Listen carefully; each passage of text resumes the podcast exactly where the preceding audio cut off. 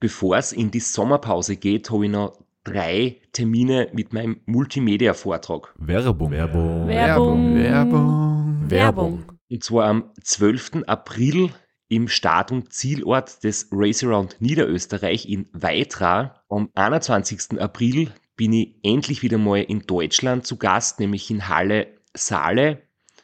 Und nach fünf Jahren Pause bin ich am 25.05. wieder in Kärnten. Und zwar in der Artbox in St. Gertraud bei Franschach. Es gibt ein paar Highlights vom Race Across America, Einblicke in meinen 24-Stunden-Rekord und natürlich ganz viele Anekdoten, teilweise auch sehr lustige, aus meinen beiden Teilnahmen beim Transcontinental Race. Wir haben sicher auch Zeit zum Plaudern, zum ein bisschen Fachsimpeln und gemeinsam einen schönen Abend zu genießen. Ihr findet alle Infos, alle Termine auf meiner Website auf www.christophstrasser.at. Dort gibt's auch die Links und die Möglichkeit, Tickets zu kaufen. Bis bald. Werbung. Werbung. Werbung. Werbung. Werbung Ende.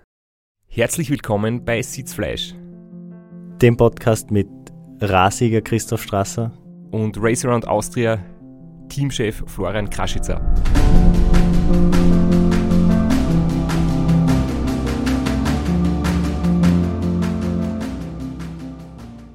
Gut, also wir sitzen wieder, wir stehen im Studio und heute kommt das versprochene Ra-Fazit und die heiß erwartete Folge mit den Publikumsfragen. Ich glaube, wir sollten mit dem Fazit starten und uns die Fragen für später aufhalten. Du hast eine Liste mit für uns heute und hast wieder ein paar Daten, Zahlen, Fakten rausgeholt, die du uns gern vortragen würdest. Mir taugen Zahlen sehr, so ist es ja. Und wir haben ja letztens äh, gesagt, als Abschluss auch, dass der Ralf die Seviskur oder Dizzy, wie er sich selbst kurz nennt, so eine super Zeit gefahren ist, die vielleicht ein bisschen untergegangen ist, weil einfach die Zeiten generell sehr schnell waren. Mit drei Tagen und 21 Stunden hat heuer der Drittplatzierte so eine Leistung gebracht, wo er in den Jahren 2010 bis 2013 und 2019 sogar Erster geworden wäre. Und das war jetzt 2020 heuer das erstmalig ist das passiert, dass die schnellsten drei alle unter vier Tagen waren. Das ist wirklich eine unglaublich sensationelle Leistung. Spricht einerseits dafür, wie sehr sich der Sport professionalisiert hat und dass es inzwischen einfach viel mehr konkurrenzfähige Athleten gibt, auch außerhalb des Rams spricht aber auch dafür, dass, obwohl wir viel gejammert haben, aber das Wetter 2020 einfach, vor allem in der ersten Hälfte, sehr gut passt hat. Und das für alle zu einer schnellen Zeit geführt hat. Richtig, es war das Wetter, ein perfektes Wetter über drei, vier Tage gibt es nicht. Das ist einfach nicht realistisch, aber es war heuer die erste Hälfte vom Rennen sehr warm und wirklich heiß, aber es war jetzt nicht so schlimm, dass ich sage, das macht körperlich ähm, die Leistung wirklich um einiges schlechter, sondern es war gerade noch gut zu managen. Und in der zweiten Hälfte hat es halt wirklich durchgeregnet und teilweise geschüttet. Aber unterm Strich hat es eigentlich viele Jahre gegeben, wo es wesentlich schlechter war, wo Schnee dabei war oder wo es noch kälter war oder wo es im noch heißer war. Ich muss auch sagen, das Wetter heuer hat gut passt. Man kann sich nicht erwarten, dass es dass es vier Tage durchgehend windstill, mild und trocken ist. Das ist einfach nicht möglich. Vielleicht haben ja einfach alle unseren Podcast gehört und wissen jetzt einfach, wie man so ein Radrennen schnell fährt. das wird es wahrscheinlich sein. Ich glaube, was auch generell dazu beitragen hat, zumindest bei mir ist es so, wenn ich jetzt rückblickend sage, wie das ganze Jahr gelaufen ist, sehr oft bin ich beim Racing und Austria, wenn ich solo gestartet bin, davor schon ein anderes Rennen gefahren. Also zweimal zum Beispiel habe ich das Ram in den Beinen gehabt und 2016 war ich zwar ohne Ram am Start, aber da habe ich im Frühling eine gröbere Verletzung gehabt. Und heuer war ich einfach wirklich durch die ganzen ähm, Absagen Corona-bedingt so gut in Form und auch frisch und erholt, dass ich sicher körperlich für Racing und Austria-Verhältnisse absolut in der besten Form war, die ich jemals am Start gehabt habe. Und habe sicher deswegen das Rennen einfach gut überstanden, auch in den kritischen, in den harten Phasen, dass ich da eigentlich ohne groben Einbruch durchfahre. Und wir haben schon angesprochen, es war trotz der Corona-Absagen ja eigentlich nur zwei, drei Wochen vor deinem eigentlich geplanten Höhepunkt. Also es war wirklich die Vorbereitung über das ganze Jahr fast auf den Punkt hin und da hat man nur ganz wenig adaptieren müssen.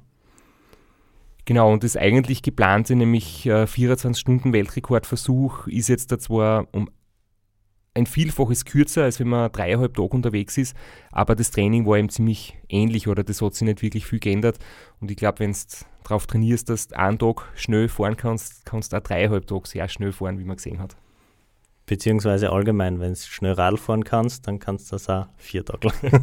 ja. Ein bisschen was gehört noch mehr dazu, aber ich glaube, man kann es ganz einfach gesagt so oberbrechen, ja. Du hast noch, ganz interessant, das habe ich so noch nie gesehen, aber du hast das mir gerade vorher unter die Nasen gehalten. Äh, du hast da die DNF-Statistiken aus den anderen Bewerben und auch vom, äh, von der Langdistanz selber. Vielleicht gehen wir da kurz drauf ein. Ja, zur DNF-Statistik habe ich mir eben ausgesucht, dass auf der langen Strecke, auf der Extremdistanz, sind 15 Solostarter insgesamt ins Rennen gegangen, 14 Männer und eine Frau, die Nicole reist. Und davon haben vier es nicht ins Ziel geschafft. Und diese vier Teilnehmer waren Männer. Und ich bin ja schon oft gefragt worden und habe mir das wirklich auch selber schon angeschaut, weil ich es faszinierend finde oder interessant, warum auch beim Race Across America generell bei den Teilnehmern, die es nicht schaffen, die ausscheiden oder zu langsam sind, mehr Männer als Frauen betroffen sind. Das heißt, Frauen haben eine höhere Finisher-Quote. Wie kann das sein? Was glaubst du? Ja, ich denke, das hat ganz klar mit dem Männer-Ego zu tun, ohne jetzt irgendjemanden. Es hat vielschichtige Gründe, warum es ein DNF gibt.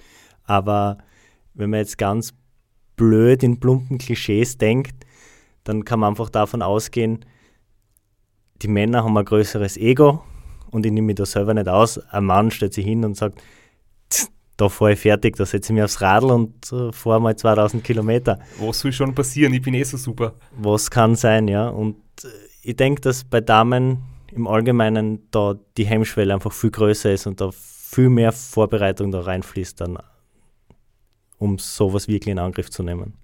Ich habe auch schon Theorien gehört von Wissenschaftlern, dass Frauen dadurch sie eben Kinder kriegen und ähm, Kinder austragen und dann auch die Geburt ich sage jetzt, überstehen müssen von, von den Schmerzen her, dass da teilweise die Schmerzhemmschwelle etwas höher ist. Das heißt, dass Frauen auch wirklich mehr aushalten, wenn es richtig weh tut und Männer dann eher als Prinzessin ein bisschen früher vielleicht zum Jammern anfangen.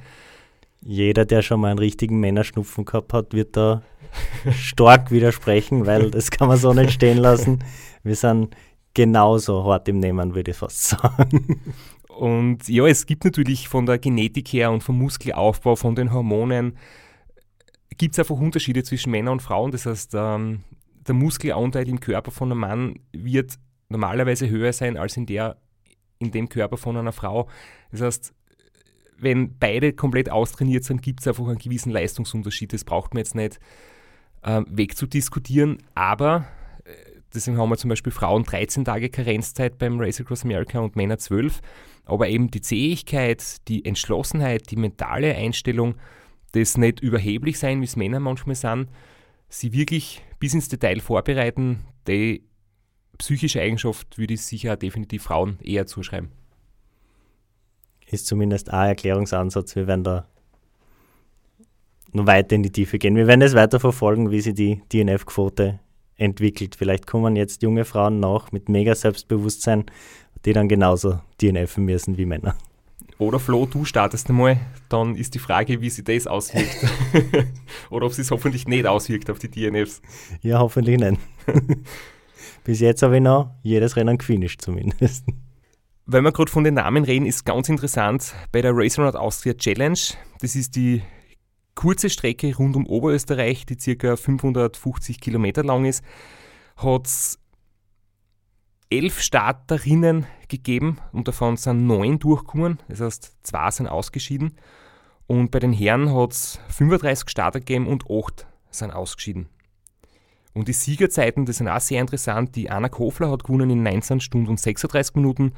Und bei den Herren hat der Felix Hermanutz, der King of the Lake letztes Jahr gewonnen hat, in 16 Stunden und 18 Minuten gewonnen. Und Da darf ich jetzt kurz anmerken, dass ich 2018 knapp unter 16 Stunden war und dass ich eigentlich mir nicht sicher war, ob mein Streckenrekord halten wird. Aber der Felix hat als Spezialist für sehr kurze und sehr schnelle Zeitfahren da um ein paar Minuten das nicht erreicht. 2018 die Challenge, das war das, das Rennen, wo wir gegen Ende hin so emotional waren im Pesca, dass dann das Roadbook aus dem Fenster geflogen ist in allen Einzelteilen. Aber ganz interessant, das hat ja da beim, bei der Challenge auch, und der Nussi hat das kurz erklärt, warum es es nur auf der Challenge gibt, eine Unsupported-Wertung geben. Und es ist immer ganz witzig zu vergleichen, die, die Zeiten der Supported und Unsupported Fahrerinnen. Und bei den Damen war es dann so, dass die Siegerin der Unsupported-Wertung, die Andrea Rösch, gesamt, wenn es eine ein, äh, gesamte Wertung über beide Kategorien gegeben hätte, zweite geworden wäre. Also wirklich sehr schnell und nur knappe 30 Minuten langsamer als die Anna Kofler. Und bei den Herren in der Unsupported-Wertung waren 30 Starter und 7 haben es nicht geschafft. Und da sieht man auch wieder schön, dass bei den Damen sind alle vier ins Ziel gekommen, bei den Männern sind von 37 30 ins Ziel gekommen. Was natürlich eine super Quote ist, aber gerade vielleicht wieder das ein bisschen widerspiegelt, was wir vorher besprochen haben. Und da hat der Sebastian Michetschläger gewonnen, der auch äh, Teil des Viererteams war beim Race Across America 2019, wo sie die Viererwertung empfunden haben. Und auch mit einer wahnsinnig schnellen Zeit, also mit der wäre ich schon sehr zufrieden, unter 18 Stunden würde ich auch nehmen in einem, in einem Supported-Rennen über die Distanz. Ja, und in der Supported-Kategorie jetzt eben noch eins geben, nämlich das Race und Austritt 1500. Das ist sozusagen wie das Große, nur dass man vom Großglockner dann direkt ins Ziel fährt, am kürzeren Weg, hat eben 1500 Kilometer. Und da sind von 13 Startern nur sieben ins Ziel gekommen. Und der Sieger war jemand, der das lange Racer und Austria schon dreimal gewonnen hat, nämlich 2011, 2010, 11 und 12, der Edi Fuchs. Der hat für die 1500 Kilometer zwei Tage und 16 Stunden benötigt. Und ganz kurz nochmal einen Bogen zurück zu den Siegerzeiten, zu den vergangenen. Da bietet sich der Edi ganz gut an, weil der hat in seinen, in seinen Siegen war er der Erste, der unter 100 Stunden und der Erste, der unter vier Tage geblieben ist. Und seit seinem Sieg 2011 und seit seinem Sieg 2012, wo er das erste Mal unter vier Tage geblieben ist, sind seither alle Sieger unter vier Tage geblieben. Also man merkt einfach, dass das Rennen immer schneller geworden ist. Und jetzt nochmal zurück zur Siegerzeit, die bei uns heuer durchgestanden ist, nämlich ähm, knapp unter dreieinhalb Tage. Ich muss echt sagen, das war für mich so fast unglaublich. Eigentlich so das Maximale, was irgendwie nur vorstellbar war, so dreieinhalb Tage zu unterbieten entspricht einem Race Across America in 8 Tagen. Ich habe einfach gedacht, das kann nur gehen, wenn alles perfekt läuft. Das ist eigentlich das absolute Nonplusultra. Und dass wir es jetzt mit 3 Tagen 11, 26 geschafft haben, ist eigentlich echt immer noch schwer zu glauben. Eigentlich sagt man immer, es muss das perfekte Rennen sein und die, die Rahmenbedingungen, das Wetter muss perfekt sein, damit es so eine Zeit gelingt. Es war aber heuer bei weitem nicht perfekt und deswegen ist es echt für mich so, ähm, ich bin so froh drüber und so dankbar und vor allem an an dich und an euch, also an mein Betreuerteam, an die Organisatoren, die das Rennen durchgeführt haben, trotz der schwierigen Umstände und natürlich an, bin ich dankbar an, an allen Fans und Zusehern und Leuten, die mir geschrieben haben und mich motiviert haben. Das hat echt wirklich viel dazu beitragen. Obwohl ich aus Betreuersicht natürlich schon sagen muss, es war ein nahezu perfektes Rennen. Das perfekte Rennen gibt es natürlich nicht. Man kann immer Kleinigkeiten verbessern, aber alles in allem war man schon sehr nah dran, das zumindest auf der Strecke perfekt zu lösen, dass wir vorher und im Shuttle einen kleinen Penalty ausgefasst haben. Ja, das wird ein Makel bleiben, der hängt. Sonst wäre es kitschig, wenn drei Tage, elf Stunden, fünf Minuten, das äh, wäre schon fast zu perfekt gewesen. Also nehmen wir drei Tage, elf, 26 Jahre. Ich habe vorher schon ein kurzes Fazit gezogen von mir, ähm, eben von der, von der Form, von der körperlichen. Ähm, was ich noch nicht gesagt habe, dass das Material richtig gut war heuer. Also die Radeln, die im Einsatz waren, haben wir eh schon kurz besprochen. Also es waren eigentlich drei Modelle. Das Zeitvorrat, das Tarmac für die leichten Passagen und das Specialized Roubaix für die, für die Abfahrten, wo wir die Scheinbremsen auch gut eingesetzt haben. Wenn du zurückdenkst an die, das Thema jetzt Reifen, es ist immer wieder schwierig fürs Betreuerteam, wenn, wenn ein Botschen, also ein, ein platter Reifen, äh, defekt quasi passiert, du musst Laufradl wechseln, Schlauch tauschen, ähm, Reifen wechseln, möglicherweise sogar, heuer war das kein Thema, oder? Na, ich war bei keinem Botschen dabei. Es hat da in der Tagschicht, glaube ich, keinen gegeben. Die Frage ist jetzt, das liegt am guten Material, liegt es an den österreichischen Straßen, weil normalerweise beim Ram fahren wir keine 2000 Kilometer ohne Botschen, auch wenn wir drei verschiedene Radl benutzen. Es liegt definitiv an beiden. Die Straßen sind natürlich nicht zu vergleichen in Österreich und in Amerika, aber zum Beispiel beim Ram 2015 haben wir einfach drei, vier Botschen pro Tag gehabt. Schlechte Straßen und wir haben uns halt entschieden für den Specialized Turbo Cotton. Das ist dieser Reifen, den man jetzt auch sehr oft sieht, der seitlich eben gelb sind mit so einer Baumwollkarkasse. Die haben sehr wenig Rollwiderstand, sind natürlich schneller, kriegen aber leichter Botschen. Und beim Ram haben wir uns eben dafür entschieden, weil wir gesagt haben, wenn man sich ein paar Minuten pro Tag einspart, ist es drinnen, dass man ein paar Mal Laufradl wechselt. Unterm Strich ist man trotzdem noch schneller. Nur das ist halt ein wahnsinniger Stress für die Crew.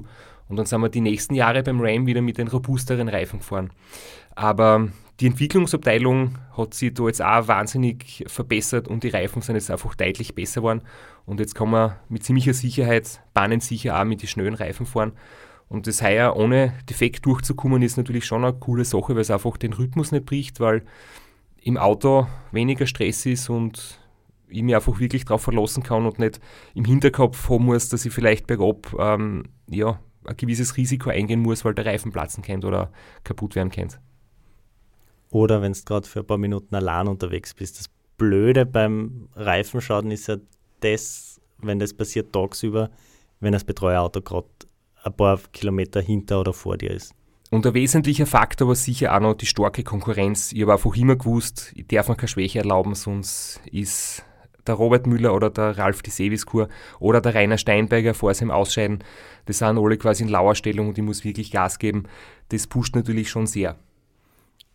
Man muss aber auch dazu sagen, ein normaler Reifen unter normalem Einsatz sollte einfach auch 2000 Kilometer aushalten und wenn wir mit drei Radeln unterwegs sind, dann sind das sechs Paar Reifen, die Schaden nehmen können, aber es sollte eigentlich nicht passieren.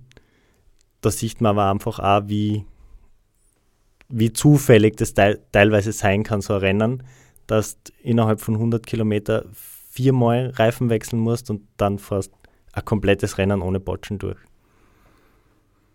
Ich habe lustigerweise immer wieder Botschen, wenn ich auf der Walzen, sprich am Heimtrainer, auf der Rolle trainiere und ich weiß nicht wieso, ich glaube, weil da der Reifen vielleicht Hass wird und dann. Ich weiß schon, warum, du, ich weiß schon, warum dir das passiert, weil du ein Sporfuchs bist und mit deinen alten, abgefahrenen Mäntel fährst und dir nicht den speziellen für die Walze zulegst. Mit dem passiert dir das normalerweise nicht, weil der hat so kühl, also der hat so ein bisschen ein Profil drinnen und das kühlt den Reifen und dann wird er nicht so heiß. Ja, aber, aber der kostet natürlich auch 40 Euro, ich verstehe das, da muss man ein bisschen zurückstecken. Und vor allem, wenn ich Reifen habe, die für draußen immer gut genug sind, die kann ich nicht wegschmeißen, die gehen schon noch ein paar Monate auf der Walzen, da wär, das wäre ja schon drum. aber generell, äh, du denkst am Heimtrainer, du hast keinen Rollsplit, keine Glosscherben, kein Dreck und trotzdem gibt es Defekte, ich verstehe es nicht ganz, aber ich muss wirklich im Winter öfter Schlauch wechseln als im Sommer. Ja. Aber Flo, bitte jetzt lass uns noch ein bisschen teilhaben an deinem persönlichen Fazit. Jetzt warst du das erste Mal in, in, der, in der Rolle des Teamchefs und wie siehst du das? Hast du mit deiner Leistung, bist du da zufrieden? Hast du, siehst du Verbesserungspotenzial? War das für dich viel Lernerfahrung oder hast du eigentlich schon die Sachen kennt, die auf dich zukommen werden? Verbesserungspotenzial gibt es immer äh, man, man lernt nie aus und man ist nie perfekt. Das ist einfach so. Äh, ich habe auch Glück gehabt, einfach auch mit dem Team. Das Team hat es mir wahnsinnig einfach gemacht und leicht gemacht, in die Rolle reinzuwachsen. Es hat da überhaupt keine Streitereien gegeben.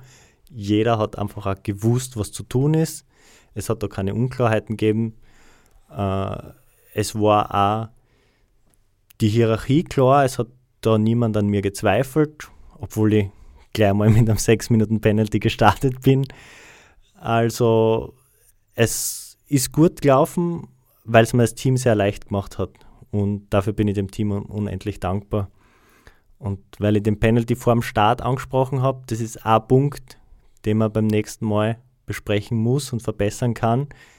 Die Frage, wann beginnt der Teamchef Entscheidungen zu treffen und wann hörst du auf, Entscheidungen zu treffen? Und das war eben dort beim Wiegen vor dem Start diese, diese Hängepartie, wo wir nicht gewusst haben, bin ich schon Teamchef oder bist du noch der, der Entscheidungen trifft und dadurch ist es zu der Verzögerung gekommen und das müssen wir das nächste Mal, müssen wir sagen, Hausnummer ab drei Stunden vor dem Start entscheidet nur mehr ich.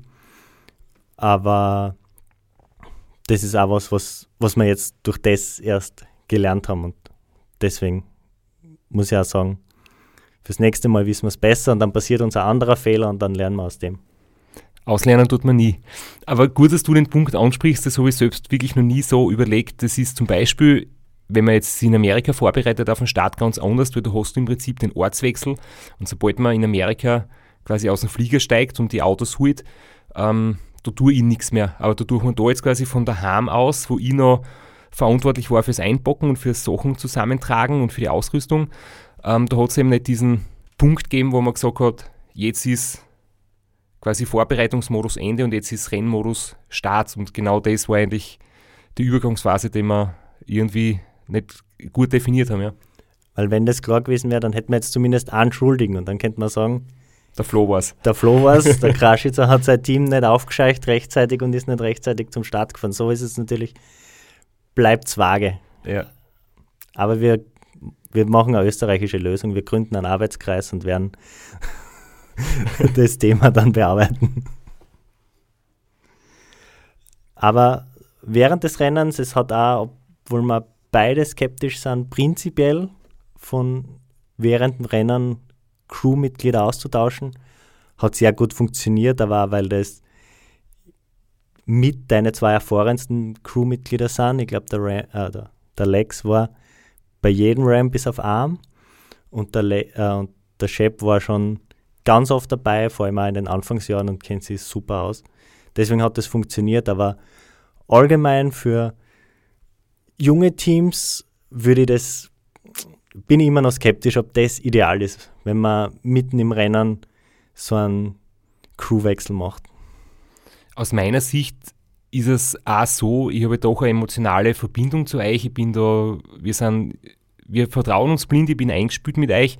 Und es gibt Fahrer, die machen komplette Teamwechsel bei der Halbzeit vom Rennen. Da steigen drei Leute aus und drei neue Leute kommen.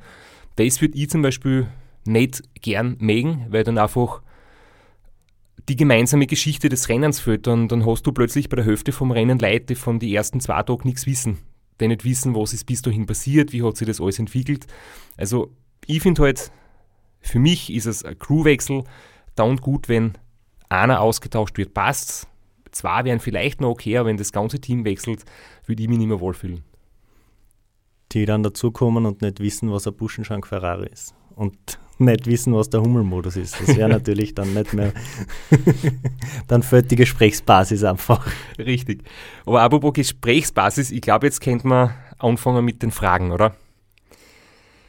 Ganz und zwar, genau. Ich habe da ein sehr langes E-Mail gekriegt von der Sandra aus Bayern. Die ist ganz gierig drauf, dir einen ganzen Fragenkatalog zu stellen. Und ich glaube, bevor wir aber damit anfangen, möchte ich noch was anderes präsentieren. Und zwar habe ich vom Kurt Matzler zugeschrieben gekriegt, der selbst ja schon mehrmals beim Race Across America dabei in Viererteams war, immer mit ähm, Charity-Hintergedanken für den guten Zweck. Er hat den Podcast sehr gelobt, es gefällt ihm sehr. Er hurcht beim Training uns immer zu und er hat mir dann 10 Euro überwiesen und gesagt, bitte eine Runde Zimtschnecken für den Flo. und ich musste jetzt kurz greifen, die habe ich nämlich heute schon einkauft und ich möchte dir jetzt überreichen.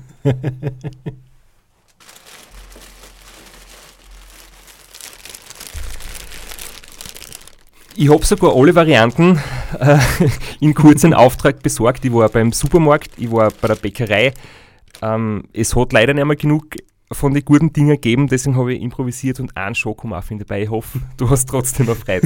ja, danke, danke vielmals. Ich möchte mir auch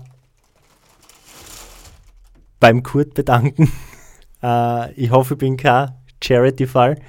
Äh, ich werde das natürlich gern annehmen, die Zimtschnecken. Und ich sehe gerade Zimtschnecken für 10 Euro. Das ist ein Riesenberg, da komme ich drei Tage aus. aber ich werde die, ich nehme das gerne an, wie gesagt, aber ich werde die 10 Euro dann gemeinnützig weiterleiten und, und spenden, weil äh, ich freue mich drüber, ich, ich fühle mich wertgeschätzt, aber ich bin kein, kein Charity-Fall und werde das an eine gemeinnützige Organisation weiterleiten und was Gutes mit den 10 Euro tun. Und die Zimtschnecken werde ich mir einverleiben und mir selber was Gutes tun. Werbung. Werbung. Werbung. Werbung. Werbung. Flo, bist du auch schon so aufgeregt, wenn du an den April denkst? Jedenfalls, äh, wenn du das gleiche meinst wie ich, dann bin ich schon sehr voller freudiger Erwartung. Voriges Jahr haben wir erstmals einen Live-Podcast gehabt und weil das einfach so ein super schöner Abend war, werden wir das wiederholen. Und zwar dieses Mal im Zuge des Neusiedlersee Radmarathons in Mörbisch. Ja, und zwar werden wir uns am Freitag, dem 19.04.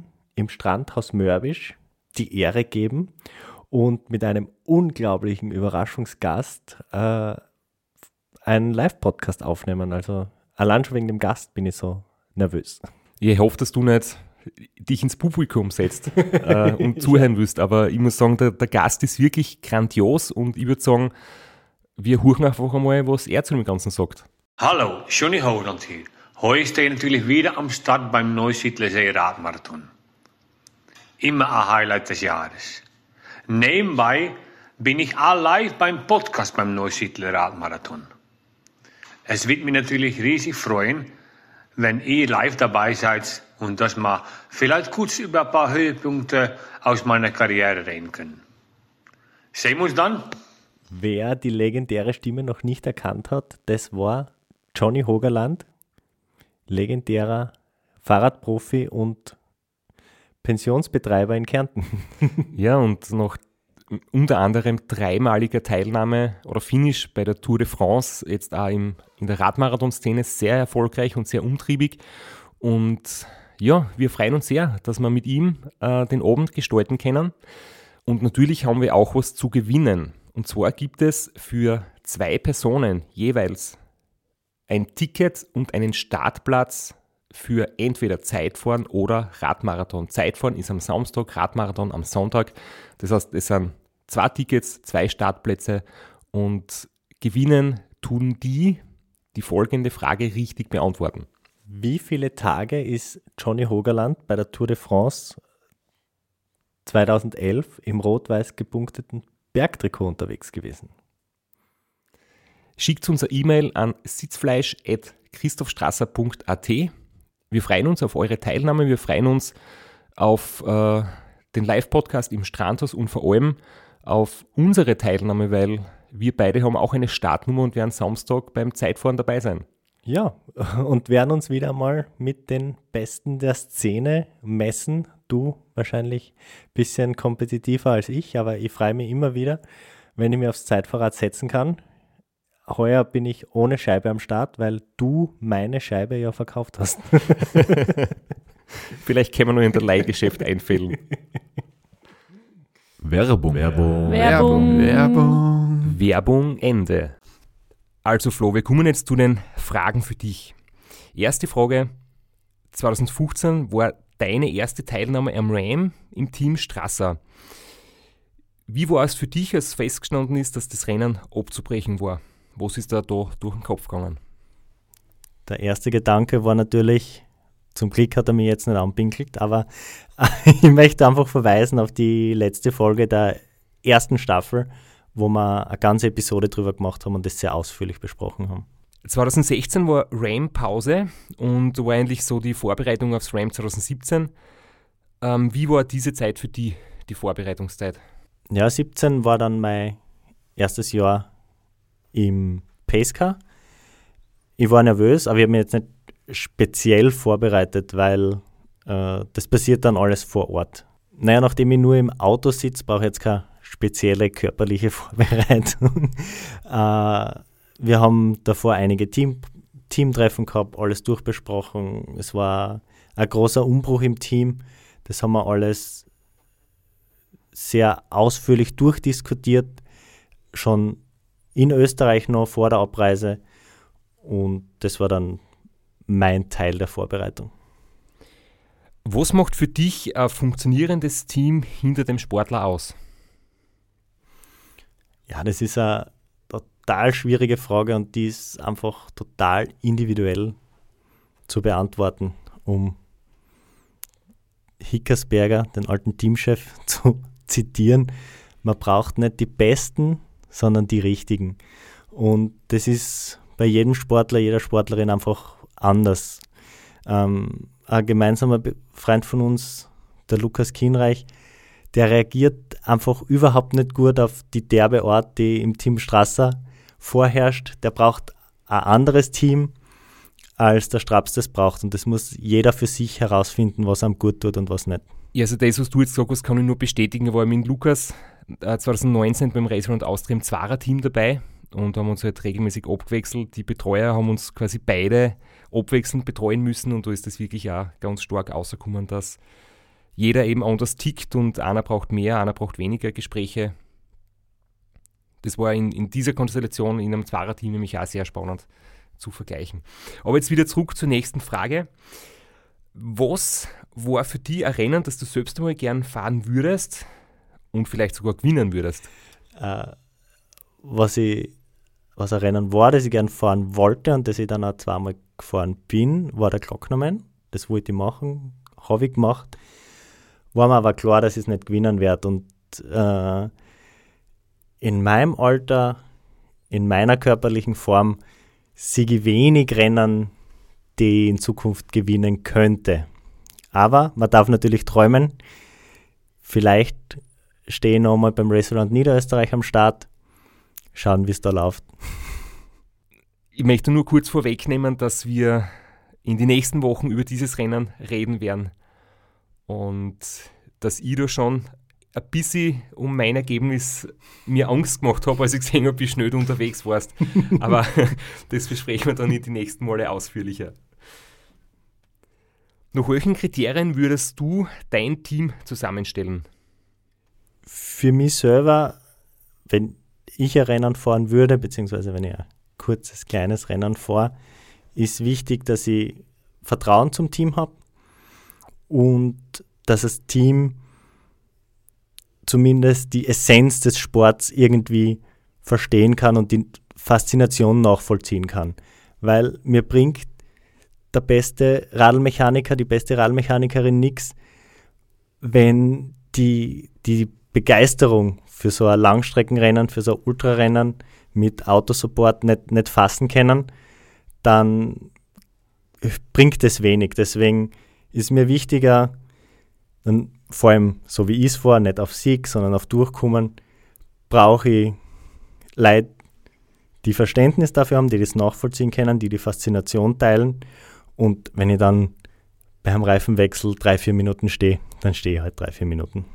Dann sind jetzt da noch ein paar Fragen, wo du ein rotes x gemacht hast. Da geht es um, um privatere Themen. Äh, aber eine Frage steht noch da, die du noch beantworten willst, und zwar, was hat er bisher am meisten Selbstdisziplin, Durchhaltevermögen und Kampfgeist abverlangt?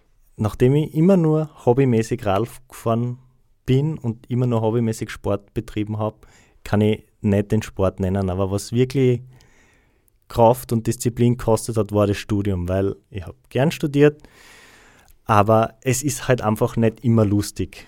Und da muss man auch teilweise einmal ein Semester oder zwei richtig einbeißen und das hat mir diesbezüglich am meisten gebracht. Und die Abschlussfrage, für welches Essen würdest du sterben? Treue Podcast-Hörerinnen können die Frage, glaube ich, selbst beantworten. Aber die Frage war nicht, von welchem Essen du sterben würdest. uh, ich sehe da kein, okay. kein Gegenteil bar. Ich glaube, das ist das Gleiche in dem Fall. Dazu ein Sherry Coke natürlich. Damit es richtig duscht. Ja, das hat uns der Kurt leider nicht aufgetragen. Äh, aber vielleicht gibt es ja in Zukunft nochmal Leute, die das äh, gut finden, was wir machen und dem Flo nochmal was Gutes zum Essen spendieren. Überraschenderweise gibt es dann doch mehr Fragen an dich als an mich. Du scheinst das größere Mysterium zu sein. Äh, der edle Spender der Zimtschnecken fragt gleich ganz speziell und da merkt man, dass er aus der Szene kommt. Der Kurt Matzler fragt, wie lang kannst du überhaupt am Zeitfahrradl sitzen und hast du keine Positionssitzprobleme, ganz allgemein gesprochen?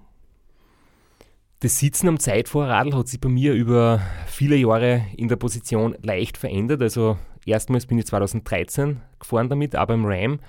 Und da war die, der Aufbau, Lenker, Vorbauhöhe war noch wesentlich höher. Und ich habe da Schritt für Schritt mich über die Jahre so um den einen oder anderen Zentimeter nach unten orientiert. Habe jetzt auch schon einen Windkanaltest hinter mir, wo man dann glücklicherweise draufkommt, dass nicht die tiefste Sitzposition die schnellste ist, sondern dass es dann einen Punkt gibt, dass man weiter nach unten geht und das dann vielleicht sogar negativ ist, auch von der Aerodynamik her. Das heißt, das, man findet dann einen Bereich, der aerodynamisch perfekt ist und der vielleicht gar nicht so brutal für die Wirbelsäule ist. Aber jedenfalls habe ich da einfach über viele Jahre immer wieder die Position verändert und mittlerweile kann ich ähm, ja, durch Australien im Jänner 2017 bin ich, ich glaube, 90% am Zeitfahrer gefahren, eine Woche durch. Beim Rain gibt es auch Passagen, wo ich über einen Tag durchgehend am Zeitfahrer bin und trotzdem muss ich sagen, 24 Stunden auf der Bahn in Kränchen im Velodrom Swiss das war ganz schlimm, weil da habe ich nämlich nicht die Sitzposition gescheit verlassen können. Du kannst du nicht wirklich in Wiegetritt gehen, da hast du die Fliehkraft in die Kurven. Das war fürchterlich, aber solange man jetzt auf normale Straßen fahren und hin und wieder aufstehen kann, muss ich echt sagen, macht man das wenig Probleme zum Glück. Ja, weil wenn es dann halt so weit kommt, dass du Sitzprobleme hast, kannst du die Leistung auch nicht mehr bringen. Das heißt, so weit würde ich es nicht kommen lassen. Da ist dann, glaube ich, wichtiger, früh genug so wie wir es zum Beispiel beim Ra beschrieben haben, nicht Rückenschmerzen riskieren, sondern vielleicht früh genug aufs komfortablere Radl wieder zu tauschen. Vielleicht kurze Anmerkung meinerseits. Dein erstes Zeitfahrrad war ja ein Triathlonrad und jetzt sitzt auf einem UCI-konformen reinem Zeitfahrrad. Also das ist ein Prozess über Jahre. Und wir haben immer den blöden Spruch gebracht, nicht das Radl passt sich an den Körper an, sondern der Körper passt sich ans Fahrrad an und irgendwann tut es nicht mehr weh. Ja, das ist nicht ganz unrichtig. Also das Radl soll sich zu einem gewissen Grad dem Körper anpassen, aber bis ins letzte Detail geht es nicht. Da ist dann einfach eine Trainingsfrage und eine Gewohnheitssache. Dazu anschließend gleich die nächste Frage. Es wird gefragt vom Jakob Jaksch. Und zwar, was würdest du empfehlen als Anfängerrennrad für weite Strecken? Du würde empfehlen, ganz pragmatisch, das Radl, das man entweder daheim hat oder das man sich leisten kann oder zu dem man Zugang hat. Es muss nicht das Top-Rad sein, es muss kein S-Werk sein. Ähm, natürlich ist es cool, wenn man von Anfang an ein gutes Radl hat, aber ich glaube, wichtig ist, dass man lang schmerzfrei oben sitzen kann, eine komfortable Position und das Rad von der Technik her, wenn man um einen Sieg mitfährt, spielt es natürlich eine Rolle, aber um so ein Rennen einmal zu erleben, um ins Ziel zu fahren, würde ich mir jetzt doch keinen Stress machen und glauben, dass ich ein Top-Gerät brauche, um irgendwie starten zu können. Wichtig ist, wie du gesagt hast, dass die Sitzposition okay ist. Und das heißt, das muss der perfekte Kompromiss sein zwischen nicht zu aufrecht, dann kriegt man auch Hintern weh und zu tief, weil dann schlafen man die Hände ein und man bekommt Nackenweh und man kriegt Probleme. Auf keinen Fall würde ich mir gebrauchte Radeln von irgendwelchen Profis kaufen mit 140, 150 Zentimeter langen Vorbauten. Da wird man nicht glücklich, sondern eher ein bisschen auf den Komfort schauen, weniger aufs Aussehen. Vielleicht im Zweifel eine Rammennummer größer nehmen, einfach schauen, dass man sich wohlfühlt am Radl. Das ist das Wichtigste. Und dann über die Zeit, über die Distanz kriegt man dann ein bisschen ein, ein Gefühl dafür. Und wenn ich die Frage jetzt noch ein bisschen ausweiten darf, ähm, wo ich auch schon gefragt worden bin, wenn ich zum Beispiel jetzt äh, eine gewisse Geldsumme zur Verfügung habe, wie soll ich es am besten investieren? Also so Sprichwort, neue Laufradl für 1500 Euro oder ähm, ein Neigenhöben oder wo kann ich quasi 1000 Euro am sinnvollsten investieren ins, in die Ausrüstung, da würde ich immer sagen, wenn noch nicht drauf, dann ist eine Leistungsmessung echt gut. Also zum Beispiel eine Kurbel, so wie ich diejenigen habe von Power to Max. Wenn man, du floßt jetzt ja mittlerweile Leistungsmessung Kurbel. Ähm, ich weiß nicht, wie du das siehst, aber ich habe halt gemerkt, wie ich damit angefangen habe, das macht einfach das Training. Es macht mehr Spaß, du kannst selber mit, mit den Zahlen ein bisschen spielen, du kannst selber erkennen, was du trainierst, wie du trainierst. Aber wenn man jetzt auch keinen, keinen Trainer hat, du kannst das Training selbst besser einteilen und mir hat es wirklich Freude gemacht, mich mit dem auseinanderzusetzen. Was ich gemerkt habe, äh, ich habe mir den ja erst leisten können, seitdem ich Vollzeit arbeite und Vollzeit arbeiten bringt gleichzeitig auch sehr wenig Zeit am Radl und der Leistungsmesser ist wirklich das eine Tool, was die effiziente Zeit am Fahrrad einfach maximiert. Wenn man noch Puls fährt, kann man sein Training ganz gut steuern. Man fährt aber einfach viel Junk Miles, weil man einfach nie im genau gewünschten Bereich ist. Man ist immer in einem Zwischenbereich, man fährt durch den Bereich durch, man muss wieder kommen. Effizientes Training funktioniert am besten mit einem Leistungsmesser, das muss man so sagen. Auch für Hobbysportler. Also selbst ein Hobbysportler wie ich verbessert sich merklich bei viel weniger Zeiteinsatz wie früher.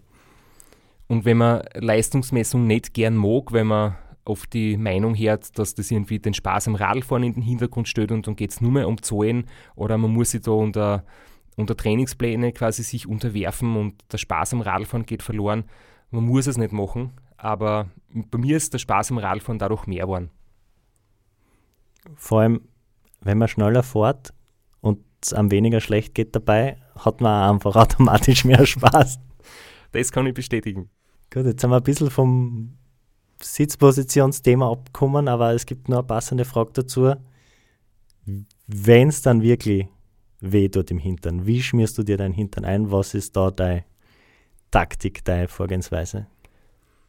Das war die Frage von Christoph Dimminger und da möchte ich nur sagen, dass ich bisher eine selbstgemischte Sitzcreme verwendet habe, die im Wesentlichen aus einer Basis besteht, die sowas ähnliches ist wie, wie Hirschtalg zum Beispiel. Das war das, was ich ganz am Anfang verwendet habe.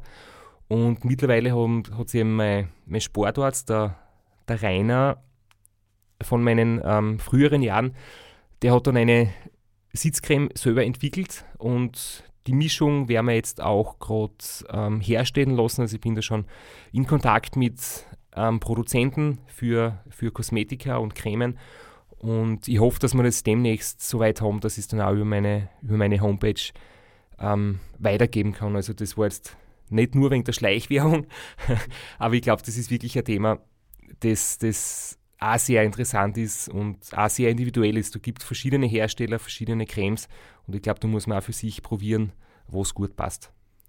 Und bis deine Shop, deine Creme im Shop erhältlich ist, ich habe selber die Erfahrung gemacht, dass fetthaltige richtig dick schmierende Creme das Beste ist und da geht auch so eine ganz normale aus der Drogerie richtig eine Fettcreme einfach.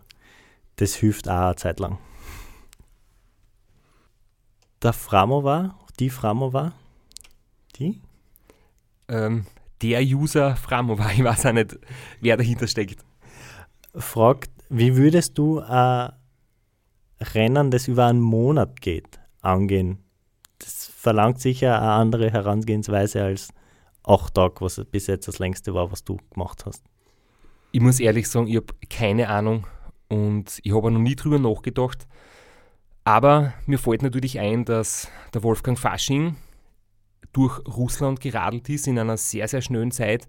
Das war ungefähr ein Zeitrahmen von drei Wochen für circa 10.000 bis 11.000 Kilometer müsst ihr jetzt genau nachschauen wegen den Details oder noch besser, wir fragen ihn Wolfgang einmal selbst, weil er wird uns auch einmal besuchen in einer der nächsten Episoden.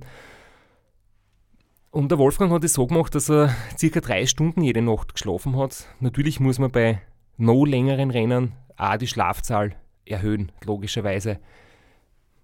Und wahrscheinlich, sage ich jetzt das, kompletter Außensicht, früher zum Schlafen anfangen, darf den Schlaf kurz halten, aber schon sehr früh, wahrscheinlich schon in der ersten, zweiten Nacht anfangen, weil nach acht Tagen erholst du einfach so schwer und so spät, dass es nicht mehr auszahlt. Ja, und ich habe jetzt auch nicht vor, jetzt in nächster Zeit sowas zu machen, aber falls ich mich mal zu sowas äh, hinreißen lasse, würde ich glaube ich auch jetzt einmal aus dem Bauchgefühl sagen, mit einem Bereich von zwei bis vier Stunden pro Nacht könnte ich mir das vorstellen.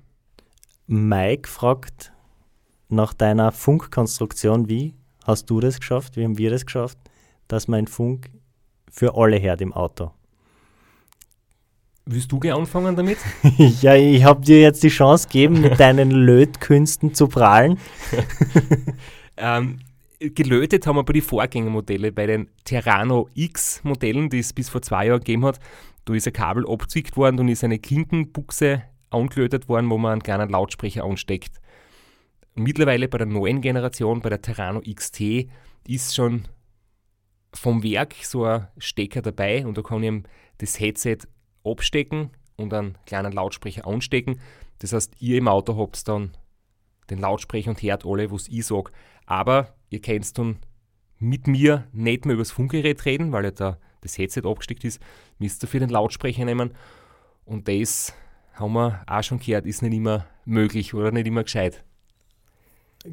Und nicht immer erwünscht. Da werden wir uns bis zum nächsten Rennen irgendeine andere Lösung, wo man dich übers über die Lautsprecher hört und mit dir funken können, ohne dass wir Außenlautsprecher benutzen. Aber wie wir es jetzt verwendet haben, auch beim Racing und Austria, das war quasi so die Standardvariante. Nachdem wir heuer aber improvisieren haben müssen, haben wir es gemacht wie sehr viele und die wahrscheinlich darunter leiden und das unangenehm finden und wir auch über dieses Headset, einfach im Auto das Headset, der Beifahrer das Headset aufgesetzt.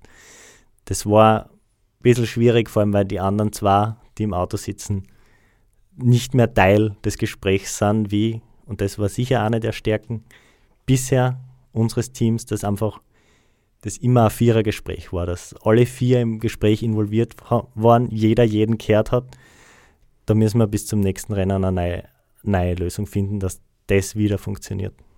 Dann habe ich zwei Fragen, einmal von DB Cycling aus der Schweiz und Bear Ride Bikes. Die kann man vielleicht gemeinsam beantworten. Die eine dreht sich um die Flüssignahrung und die andere ums Gewichtsmanagement.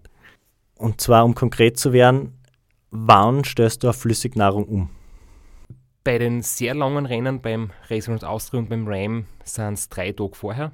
Du isst nichts Normales mehr, du nimmst nur mehr die Flüssignahrung zu mir und das in einem anderen Ausmaß, als im Rennen, weil in der Frage ist auch noch drinnen gestanden, ob ich dann auch schon eins pro Stunde trinke und das geht um Gottes Willen natürlich nicht, weil sonst würde ich noch anscheinend Kilo pro Tag zunehmen, weil das ist circa das, was du zulegst, wenn du dich so ernährst und dich aber nicht dabei bewegst. Das heißt, es sind dann sieben, acht oder neun Flaschen in Schuhe, je nachdem.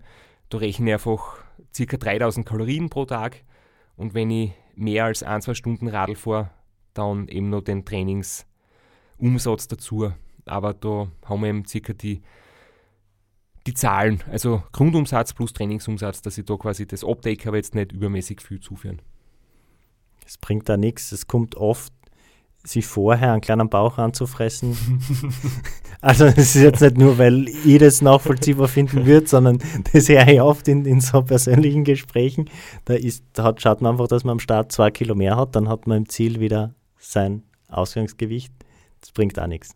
Na, das ist ja von der Logik her. Das, dann gehe ich ja davon aus, dass ich mich unterwegs schlecht verpflege und abnehme, aber ich gehe ja davon aus, dass das Ernährungskonzept so gut passt, dass ich eigentlich unterwegs nicht abnehme. Dann muss ich auch nicht mit einem, mit einem Vorrat an Fettreserven am Start stehen. Und das Gewichtsmanagement ist, das haben wir auch schon sehr ausführlich in der ersten Staffel besprochen. Da geht es wirklich in erster Linie darum, dass wir im Rennen das Gewichtsmanagement genau nehmen, um nicht das Risiko einzugehen, dass ich Flüssigkeit einlagere und zunehme. Dass ich abnehme, ist eigentlich eh ausgeschlossen, weil das würde nur dann passieren, wenn ich mich ganz schlecht und zu wenig ernähre. Und das Gewichtsmanagement unterm Jahr, ich muss halt das nochmal wiederholen, was ich auch schon gesagt habe, dass ich mich sehr ungern abwiege. Ich weiß circa, wo mein Idealgewicht ist, das habe ich so im Gefühl. Ob ich jetzt 78 oder 79 Kilo habe, oder 79,5 ist für mich jetzt nicht so wichtig, dass ich mich jeden Tag auf die Waage stelle. Das sehe ich auch, wenn ich mir in den Bauch zwick oder in den Spiegel schaue. Machst du das eigentlich, wenn du für dich und für deine Herausforderungen Radl fährst und trainierst, dass du die regelmäßig auf die Waage stößt oder ist das etwas, was die eher nicht mit Freude erfüllt, so wie mich? Ich weiß, was ich wiege. Ich weiß, wo ich ungefähr hinkomme, dass es noch halbwegs erträglich ist, aber ich weiß, dass ich, wenn ich eine gewisse Schwelle unterschreite, dass da einfach gar nichts mehr geht bei mir und dann schnell ich umso schneller wieder in den, ins andere Extrem, dann bin ich nämlich viel schwerer, als ich normalerweise wäre.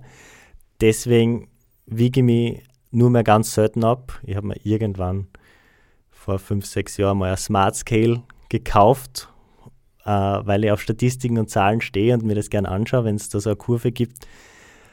Aber über einen gewissen Zeitraum bleibt es einfach immer gleich und ändert sich kaum. Und dann hast du mal eine Spitze nach oben oder eine Spitze nach unten. Deswegen, und wie gesagt, ich bin ein Hobbyathlet oder ich bin ein Hobbyfahrer, ich würde mich nicht einmal als Athleten bezeichnen. Und ich kann so viele andere Sachen zuerst optimieren, bevor ich aufs Gewicht schaue, deswegen habe ich auch ziemlich aufgehört damit. Wenn ihr mal, wenn die 32er Hosen richtig eng ist und mir die 34er gut passt, dann weiß ich, jetzt ist wieder Zeit, mehr Zeit am Radl zu verbringen und weniger im Büro. Oder du hast zu viel Muskeln aufgebaut am Oberschenkel. Könnte auch passiert sein. Ja, leider spannt sie selten am Oberschenkel, sondern doch oben am Bund. Okay. Gut, ich würde dann noch drei Fragen gern zusammenfassend und stellvertretend dafür die Audiobotschaft abspielen. Hallo Christoph, der Robert hier.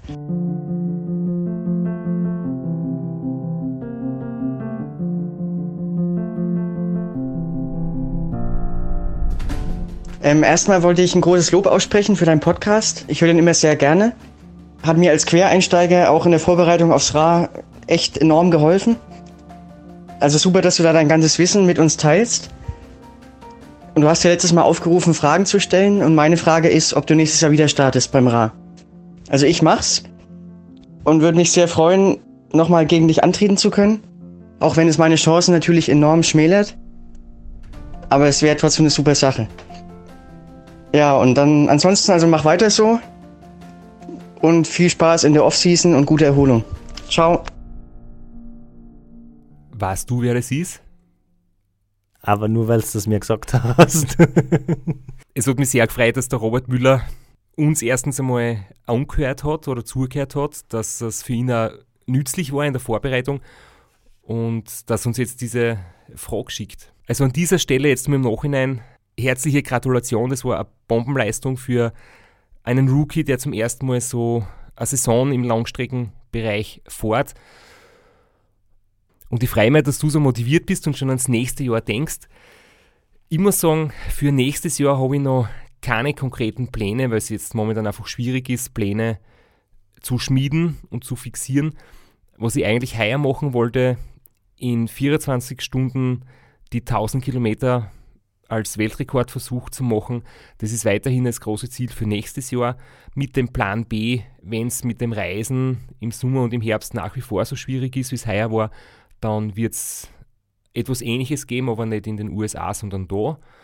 Dann ist es nicht in Höhenlage, sondern in normaler Höhe. Das heißt, dann werden die 1000 Kilometer sie nicht auskennen können, aber trotzdem 24 Stunden ist auf jeden Fall mit für nächstes Jahr. Aber man weiß ja nie, was noch passiert. Also ich würde es jetzt nicht ganz ausschließen, dass ich nächstes Jahr beim Raceround Austria dabei bin.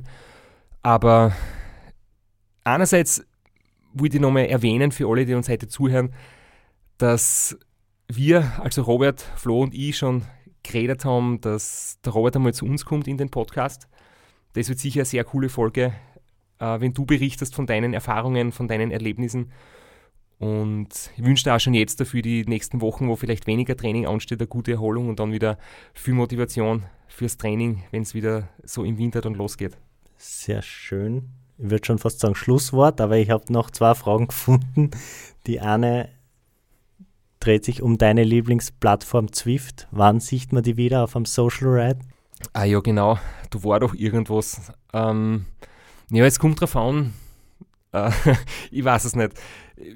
Wenn es wieder mal so eine Möglichkeit gibt, vielleicht so einen Social Ride zu machen in einer Gruppe, da, da sage ich sicher nicht nein. aber dass ich selbst jetzt, glaube ich, der große Zwift-Freak wäre, das sie jetzt nicht so kommen. Vielleicht ändert sich das noch, aber momentan bin ich eigentlich mit meiner alten Walze sehr glücklich. Und solange die da funktioniert, ich mag es einfach nicht ausschmeißen und mir was Neues kaufen, dass ich dann in einem Computerspiel ja, andere Radlfahrer fahren sehe, ich kann mit jemandem WhatsAppen oder telefonieren, auch während ich am Radl sitze, um Kontakt zu halten. Aber es Zwift hat natürlich viele Vorteile. Es ist eine super Motivation für viele Leute und jeder, der dadurch lieber ein paar Stunden am Radl sitzt, für den ist es ein Riesengewinn. Ich schaue mal, wenn mich wer einladet zu einem Social dann werde ich mir wieder so ein Probe-Abo nehmen vielleicht. Oder podcasten kann man ja während, der, während man auf der Walze sitzt, obwohl das wahrscheinlich sehr unangenehm wird für die Ohren mit deiner alten, lauten Walze. Nein, ich habe jetzt wieder einen, einen neuen, also einen neuen alten Reifen aufgezogen, der ist wieder wesentlich leichter. Bin gespannt, wie lange der haltet. Aber wie ist es bei dir? Sieht man dich auf Zift oder hast du dort auch so einen kryptischen Decknamen wie auf Instagram? Na, ich bin nicht so gern auf Zwift. Ich bin äh, ich fahre, wenn ich auf der Walze fahre, fahre ich vor der Leinwand und meine Wohnung ist so klein, ich sitze 30 cm von der Leinwand entfernt. Und wenn es da bergab und hin und her geht, dann wird es mir schlecht. Deswegen ist Swift nicht mein, nicht mein Medium. Ich tue ganz klassisch entweder Podcast hören oder Serien bingen. Vielleicht liegt es an der Übelkeit auch an der Ernährung.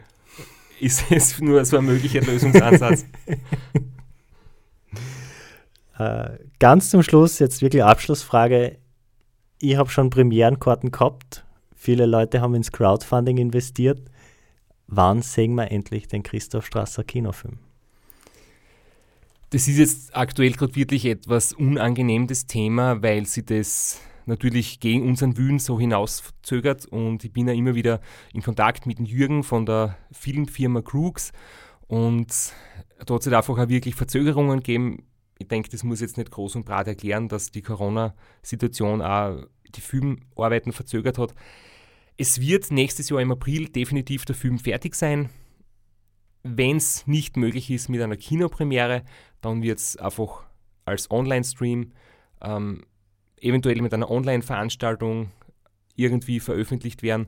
Also die Strategie quasi ähm, zu warten, wann es in den Kinos wieder klappt, das haben wir jetzt verworfen. Es wird definitiv der kommende April sein und in welchem Rahmen das dann stattfindet, wird man sehen. Und es wird da jetzt in, den, in diesen Tagen dazu wieder mal ein Update geben von Grooks, wie es da jetzt weitergeht. Und je nachdem, ob ich dem Schneidebrett zu Opfer, zum Opfer gefallen bin oder nicht, gibt es auch den einen oder anderen Gastauftritt von mir.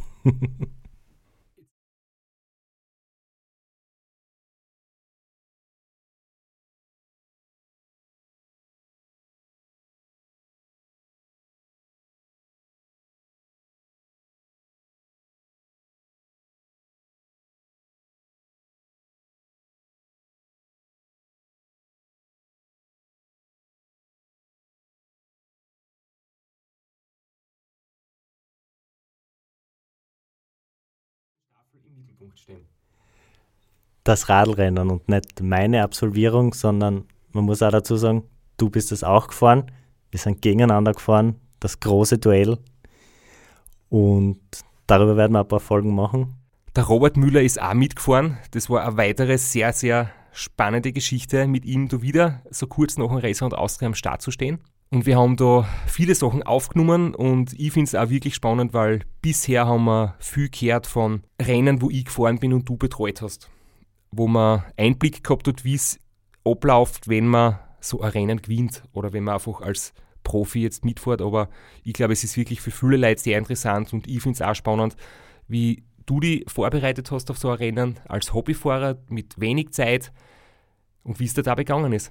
Ja, und wenn euch das auch interessiert, dann schaltet ein zur dritten Staffel von Sitzfleisch. Und die Frage, die wir heute nicht beantwortet haben, nämlich vom Luca aus der Schweiz, warum tut man sich sowas überhaupt an? Warum setzt man sich Stunden und Tage lang aufs Radl?